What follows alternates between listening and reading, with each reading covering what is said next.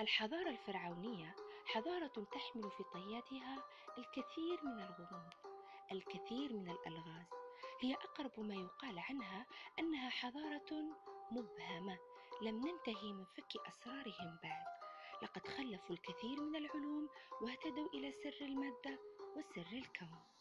كثيرا ما نربط هذه الحضارة بشعلة اللعنة المهندسة في المقابر.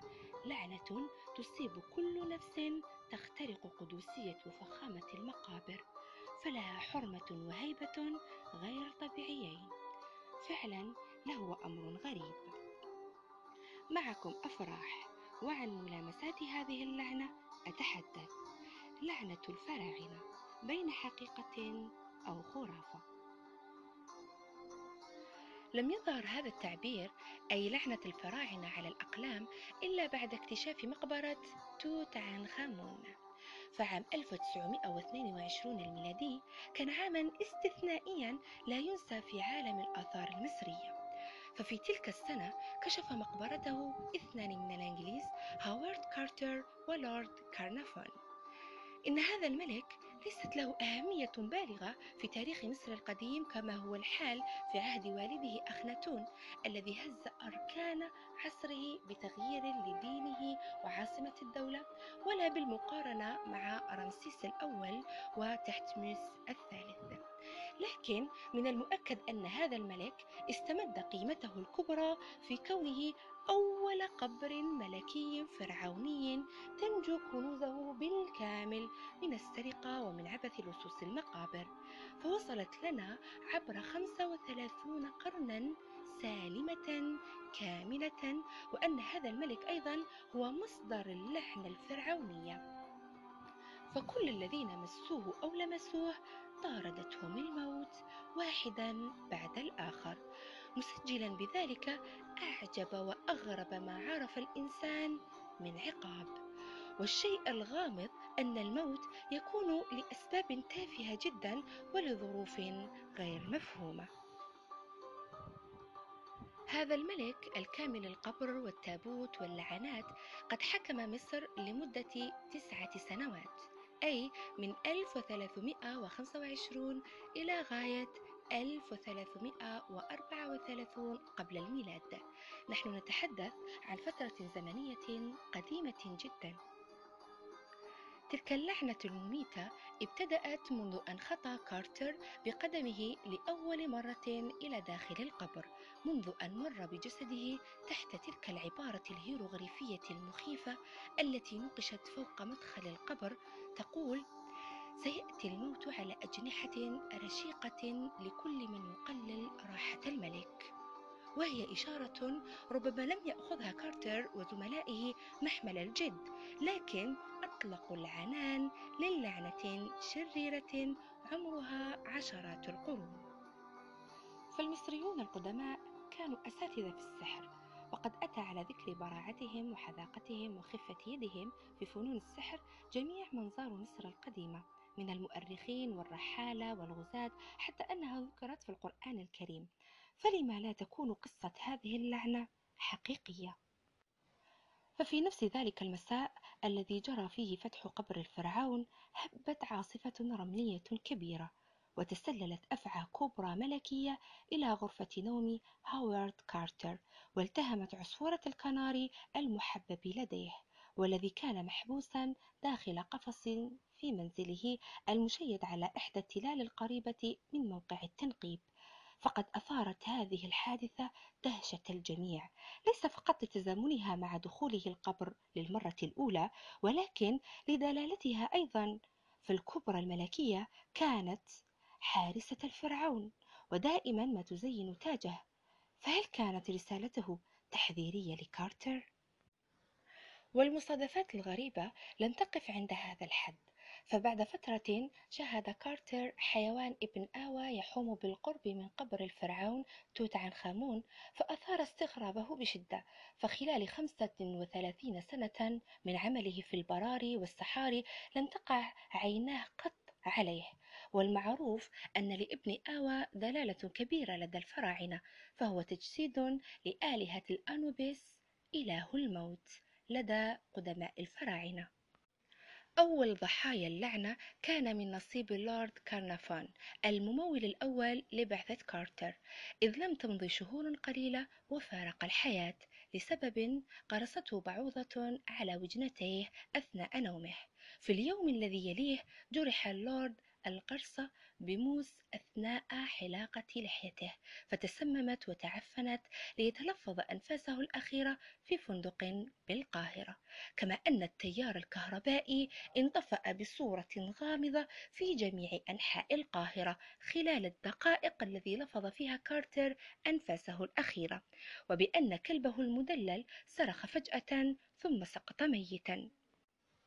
ولعل أعجب ما في الأمر التطابق المثير للدهشة بين طريقة موت لورد وبين نص اللعنة بأن الموت سيأتي على أجنحة رشيقة لكل من يقلق راحة الملك وهل هناك أرشق وأخف من جناح بعوضة؟ وما يزيد الأمر غرابة وجود أثر لجرح صغير على وجنة مومياء فرعون توت عنخ آمون. في نفس المكان بالضبط الذي تعرض له لورد كارنافون لقرصة بعوضة. ويبدو أن اللعنة قد أدت إلى موت العديد من أفراد بعثة كارتر من الأجانب والمصريين. فبعض المصادر تشير إلى أن عدد ضحايا اللعنة بلغ أربعون رجلا مات أغلبهم في حوادث غامضة. يمكن التشكيك بصحة اللعنة واعتبارها مجرد خرافة ليس إلا أو أن لها دلالات علمية. ولا أظن أحدا قد استطاع في جو ورقة علمية أن يناقش قصة اللعنة كما فعل الكاتب الألماني فيليب في كتابه لعنة الفراعنة. فقد قرأ الكثير من الدراسات المعاصرة ثم عرضها في شكل تساؤلات. هل اللعنة نوع من غازات السامة تخرج من الأعشاب والخشب عند فتح المقبرة؟ هل هذا خاص بتوت عنخ آمون فقط دون لعنة الفراعنة؟ عموما خرجوا بنتيجة أن اللعنة كانت كنظام للحماية وأن هذه المقابر تحتوي على فطريات سامة وقاتلة يتم انتشارها في الهواء بمجرد فتح المقبرة. والفطريات هذه تسبب أمراض خطيرة تصل إلى الموت. وأن بهذه المقابر الفرعونية تحتوي على نسبة كبيرة من غاز الراديون المشع والذي ترتكز في الأماكن الصخرية المغلقة. أيا كان فإن عددا كبيرا من العلماء يؤمن بأن هناك شيئا ما في داخل الأهرامات والمقابر الفرعونية يضر بصحة الإنسان وإلا لما ندرج اللعنة ضمن سلسلة تاريخ الفراعنة لدرجة الإيمان بوجودها. وإن كان عكس ذلك كيف نفسر أنه بوجود مومياءات فرعونية في أي مكان لا بد من كارثة تحل بهذا المكان؟ على التيتانيك أتحدث. تلك السفينة الجبارة التي قال عنها قبطانها أن الله نفسه لن يستطيع إغراقها لدرجة صلابتها وقوتها لكن حلت بها نكبة واصطدمت بجبل الجليد في عرض المحيط الأطلسي. تلك المومياء كانت تعود إلى كاهنة مصرية عظيمة الشأن في عهد أخناتون. فقد كانت المومياء ملكا للورد كانترفيل الذي كان عازما على إرسالها إلى أحد متاحف نيويورك. والذي كان منقوش بها عبارة أي أحد يزعج راحتها يصيبه الهلاك والرعب. وفعلا حدثت الفاجعة. وفي حادثة أخرى حادثة شحن آثار عنخ آمون بطيارة حربية لنقلها إلى لندن عام 72 الميلادي. ضرب ضابط الصندوق موجود فيه قناع الملك برجله وكسرت رجله. أما صاحب الطائرة فقد أصيب بنوبات قلبية وكان على وشك الموت. ومن جهة أخرى نجد العالم المصري الذي كان مسؤولا عن تغليف الآثار ملك عنخامون وكان نفسه ناكرا بالفكرة اللعنة وأن كل ما حدث مجرد صدفة ونزع قناع الملك لإثبات كلامه ولكن الأغرب أنه توفي في اليوم الذي يليه. في النهاية لا يمكن التصديق بها ولكن لا يمكن القول على أن كل هذه الأحداث مجرد صدفة. بين حقيقة أو خرافة يقف العلم مشدوها في تفسيره. شكرا على المتابعة. كانت معكم مسلماني أفراح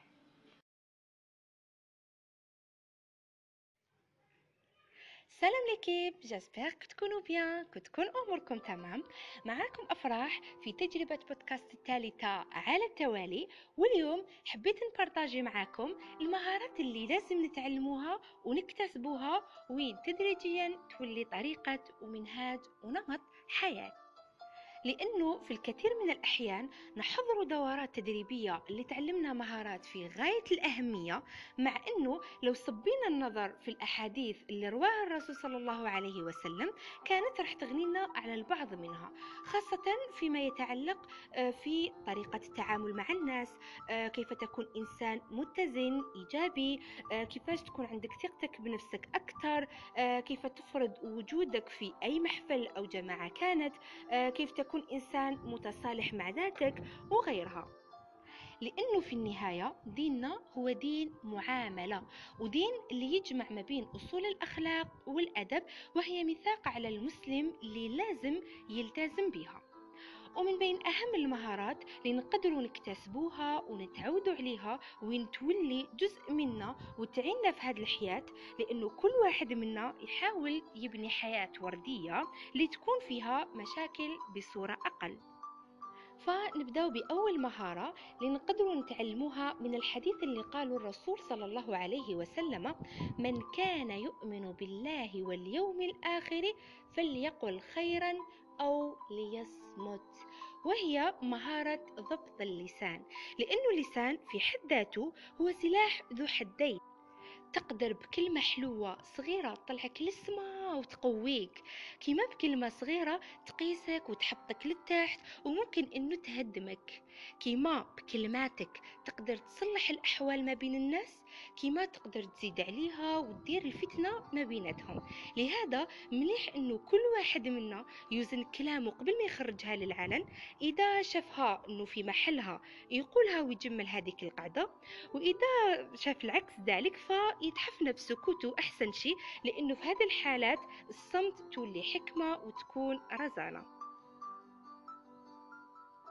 وبالنسبة للمهارة الثانية لنستنتجوها من حديث الرسول صلى الله عليه وسلم حينما قال من حسن إسلام المرء تركه ما لا يعنيه وهي مهارة ضبط الفضول لأنه لحقنا الوقت وين ولات الناس تدخل روحها في أمور هي في غنى عنها.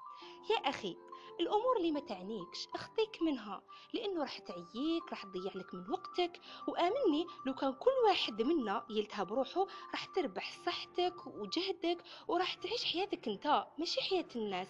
وبهذا الشيء اللي تقدر تصلح النقائص اللي فيك وتجدد روتينك وتطور من نفسك وتكون في موضع نجاح. أما المهارة الثالثة لما قال رجل للنبي صلى الله عليه وسلم أوصني قال لا تغضب. فردد مرارا قال لا تغضب. وبهذا الحديث راح نخرج بمهارة مهمة جدا وهي مهارة ضبط النفس. لأنه الإنسان في لحظة غضب يقدر يتفوه بعبارات جارحة اللي يندم عليها فيما بعد كما يقدر يظلم يعنف يضرب وأحيانا توصل الأمور اللي لا يحمد عقباها وين يقتل مثلا. وتتولد عنده أمراض نفسية وممكن اضطرابات وتتبدل حياتك وعلاقاتك مع الناس كامل في لحظة. وممكن الطرف الآخر هو اللي استفزك صح وهو اللي كان على خطأ. إيه ولكن بردة فعلك وطريقة هجومك تولي أنت المخطئ. لهذا المؤمن منا من يشد نفسه وقت الغضب. يعني إذا شفنا روحنا باللي إحنا سريعي الانفعال الواحد يبعد ويفيتي كامل مواطن وأسباب الغضب كي يحس روحه تكلمة يواجه هذيك المشكلة في روقان. لأنه لما تكون في حالة غضب في عوض ما أنك تحل هذيك المشكلة راح تزيد تفاقم من حجمه أكثر وأكثر. وأخيرا المهارة الرابعة وإن قال الرسول صلى الله عليه وسلم لا يؤمن أحدكم حتى يحب لأخيه ما يحب لنفسه. فهنا راح نكتسبوا مهارة سلامة القلب. فكما نحبوا الخير لروحنا لازم نحبوها للناس تاني ونفرحوا لهم. وبهذه الطريقة راح تولي قلوبنا طاهرة ونقية. وواش نقصدوا إحنا بالقلب إنه يكون طاهر؟ يعني ما يغير ما يحقد ما يحسد ما يكون في قلبه ضغينة ما يكره. بالعكس تماما راح تولي نفسك طيبة وتكون مرتاح وتحس بالاكتفاء وبالقناعة وتولي بسيط جدا وشخصية محبوبة. يعني يحبوك العباد ورب العباد أيضا. فمن خلال أربع أحاديث قدرنا نخرج بأربع مهارات لتتمثل في مهارة ضبط اللسان. مهارة ضبط الفضول. ومهارة ضبط النفس. وأخيرا مهارة سلامة القلب. بهذه الأربع مهارات راح تساهم في بناء ذواتنا وتبعدنا على مشاكل ممكن كانت راح تواجهنا.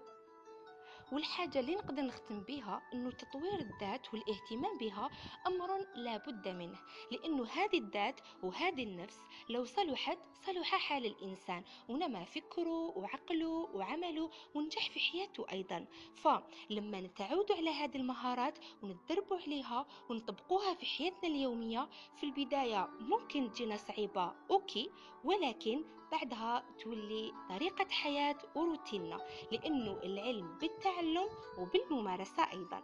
وبهذه المهارات راح تساهم في الارتقاء بعقولنا وأنفسنا وأفكارنا وسلوكاتنا.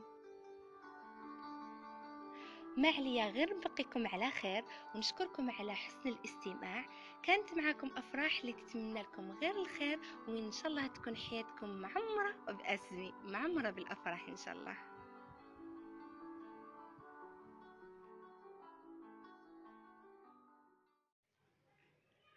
سلام ليكيب جاسبيغ تكونوا بيان تكون اموركم تمام معاكم افراح في تجربه بودكاست الثالثه على التوالي واليوم حبيت نبارطاجي معاكم المهارات اللي لازم نتعلموها ونكتسبوها وين تدريجيا تولي طريقة ومنهاج ونمط حياة. لأنه في الكثير من الأحيان نحضر دورات تدريبية اللي تعلمنا مهارات في غاية الأهمية مع أنه لو صبينا النظر في الأحاديث اللي رواها الرسول صلى الله عليه وسلم كانت رح تغنينا على البعض منها خاصة فيما يتعلق آه، في طريقة التعامل مع الناس آه، كيف تكون إنسان متزن إيجابي آه، كيفاش تكون عندك ثقتك بنفسك أكثر كيف تفرض وجودك في أي محفل أو جماعة كانت كيف تكون تكون إنسان متصالح مع ذاتك وغيرها. لأنه في النهاية ديننا هو دين معاملة ودين اللي يجمع ما بين أصول الأخلاق والأدب وهي ميثاق على المسلم اللي لازم يلتزم بها. ومن بين أهم المهارات اللي نقدروا نكتسبوها ونتعودوا عليها وين تولي جزء منا وتعيننا في هذه الحياة لأنه كل واحد منا يحاول يبني حياة وردية لتكون فيها مشاكل بصورة أقل. فنبدأ بأول مهارة لنقدر نتعلموها من الحديث اللي قاله الرسول صلى الله عليه وسلم من كان يؤمن بالله واليوم الآخر فليقل خيرا أو ليصمت وهي مهارة ضبط اللسان لأنه اللسان في حد ذاته هو سلاح ذو حدين. تقدر بكلمة حلوة صغيرة تطلعك للسما وتقويك. كيما بكلمة صغيرة تقيسك وتحطك للتحت وممكن إنه تهدمك. كيما بكلماتك تقدر تصلح الأحوال ما بين الناس كيما تقدر تزيد عليها وتدير الفتنة ما بيناتهم. لهذا مليح إنه كل واحد منا يوزن كلامه قبل ما يخرجها للعلن إذا شافها إنه في محلها يقولها ويجمل هذيك القعدة وإذا شاف العكس ذلك فيتحفن بسكوته أحسن شيء لأنه في هذه الحالات الصمت تولي حكمة وتكون رزانة. وبالنسبة للمهارة الثانية لنستنتجوها من حديث الرسول صلى الله عليه وسلم حينما قال من حسن إسلام المرء تركه ما لا يعنيه. وهي مهارة ضبط الفضول لأنه لحقنا الوقت وين ولات الناس تدخل روحها في أمور هي في غنى عنها. يا أخي الأمور اللي ما تعنيكش أخطيك منها لأنه راح تعييك راح تضيع لك من وقتك وآمني لو كان كل واحد منا يلتهب روحه راح تربح صحتك وجهدك وراح تعيش حياتك أنت ماشي حياة الناس. وبهذا الشيء اللي تقدر تصلح النقائص اللي فيك وتجدد روتينك وتطور من نفسك وتكون في موضع نجاح. أما المهارة الثالثة لما قال رجل للنبي صلى الله عليه وسلم أوصني قال لا تغضب. فردد مرارا قال لا تغضب. وبهذا الحديث راح نخرج بمهارة مهمة جدا وهي مهارة ضبط النفس. لأنه الإنسان في لحظة غضب يقدر يتفوه بعبارات جارحة اللي يندم عليها فيما بعد كما يقدر يظلم يعنف يضرب وأحيانا توصل الأمور اللي لا يحمد عقباها وين يقتل مثلا. وتتولد عنده أمراض نفسية وممكن اضطرابات وتتبدل حياتك وعلاقاتك مع الناس كامل في لحظة. وممكن الطرف الآخر هو اللي استفزك صح وهو اللي كان على خطأ. إيه ولكن بردة فعلك وطريقة هجومك تولي أنت المخطئ لهذا المؤمن منا من يشد نفسه وقت الغضب. يعني إذا شفنا روحنا باللي إحنا سريعي الانفعال الواحد يبعد ويفيتي كامل مواطن وأسباب الغضب. كي يحس روحه تكلمة يواجه هذيك المشكلة في روقان. لأنه لما تكون في حالة غضب في عوض ما أنك تحل هذيك المشكلة راح تزيد تفاقم من حجمه أكثر وأكثر. وأخيرا المهارة الرابعة وإن قال الرسول صلى الله عليه وسلم لا يؤمن أحدكم حتى يحب لأخيه ما يحب لنفسه. فهنا راح نكتسب مهارة سلامة القلب. فكما نحب الخير لروحنا لازم نحبوها للناس تاني ونفرحوا لهم. وبهذه الطريقة راح تولي قلوبنا طاهرة ونقية. وواش نقصدو إحنا بالقلب إنه يكون طاهر؟ يعني ما يغير. ما يحقد ما يحسد ما يكون في قلبه ضغينة ما يكره. بالعكس تماما راح تولي نفسك طيبة وتكون مرتاح وتحس بالاكتفاء وبالقناعة وتولي بسيط جدا وشخصية محبوبة. يعني يحبوك العباد ورب العباد أيضا. فمن خلال أربع أحاديث قدرنا نخرج بأربع مهارات لتتمثل في مهارة ضبط اللسان. مهارة ضبط الفضول. ومهارة ضبط النفس. وأخيرا مهارة سلامة القلب. بهذه الأربع مهارات راح تساهم في بناء ذواتنا وتبعدنا على مشاكل ممكن كانت راح تواجهنا. والحاجة اللي نقدر نختم بها أنه تطوير الذات والاهتمام بها أمر لا بد منه لأنه هذه الذات وهذه النفس لو صلحت صلح حال الإنسان ونما فكره وعقله وعمله ونجح في حياته أيضا. فلما نتعود على هذه المهارات ونتدربوا عليها ونطبقوها في حياتنا اليومية في البداية ممكن تجينا صعيبة أوكي ولكن بعدها تولي طريقة حياة وروتيننا لأنه العلم بالتعلم وبالممارسة أيضا. وبهذه المهارات راح تساهم في الارتقاء بعقولنا وأنفسنا وأفكارنا وسلوكاتنا. ما عليا غير نبقيكم على خير ونشكركم على حسن الاستماع. كانت معكم أفراح اللي تتمنى لكم غير الخير وإن شاء الله تكون حياتكم معمرة بأسمي معمرة بالأفراح إن شاء الله.